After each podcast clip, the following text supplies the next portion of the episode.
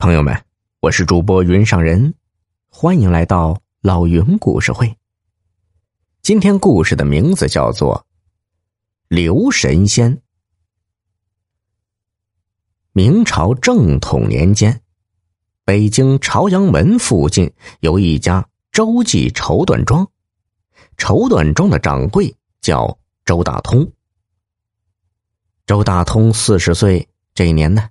突然害了一场大病，多方医治均不见效。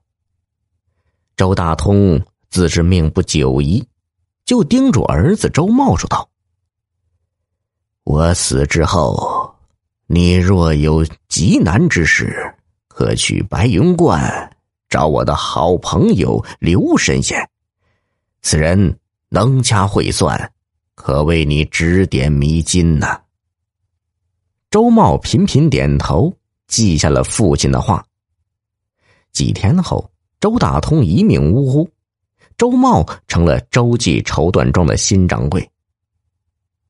周茂办事勤快，可是做买卖却一窍不通。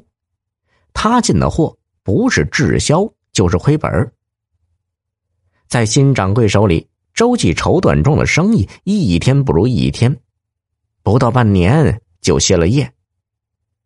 周茂是忧心如焚，急得像热锅上的蚂蚁。这时呢，他忽然想起父亲临终时的嘱托，决定去白云观找刘神仙帮忙。白云观位于宣武门外，周茂带着许多礼物赶到了那儿。刘神仙本名刘光祖，是白云观的道长。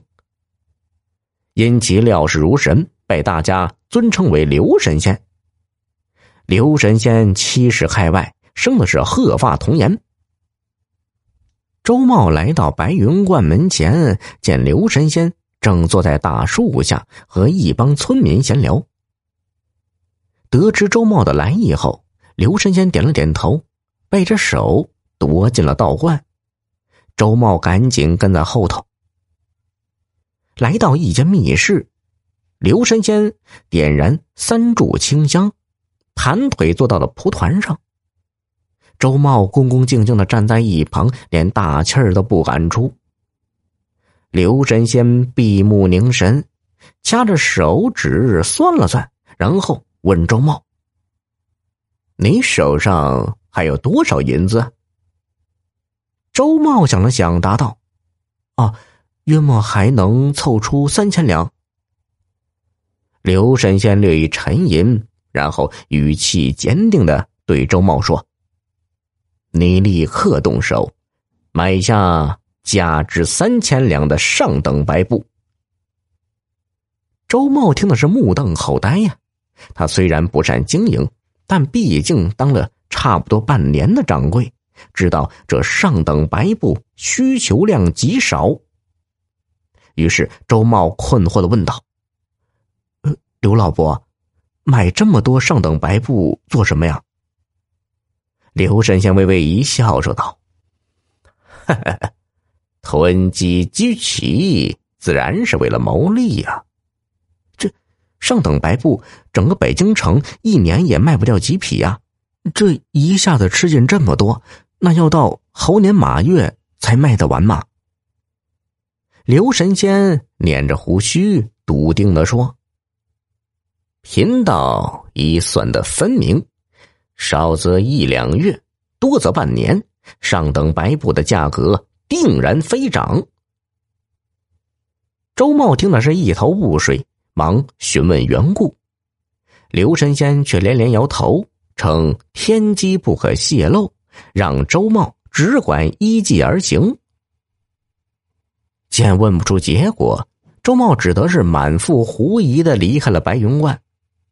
回家后，周茂是彻夜难眠，对刘神仙的话将信将疑，但想到父亲为人一贯谨慎，临终时的叮嘱又极其郑重，周茂最后咬了咬牙，决定照刘神仙的吩咐赌一把。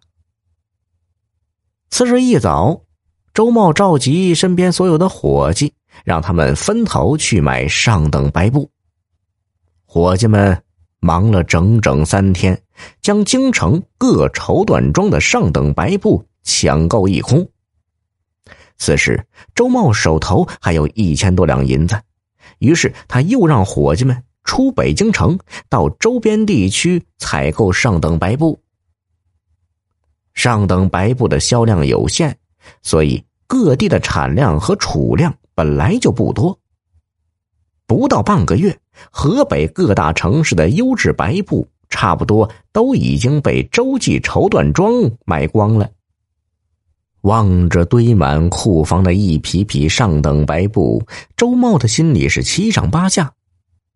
如果这些白布一直销不出去，那周记绸缎庄最后的一点老本儿也将荡然无存。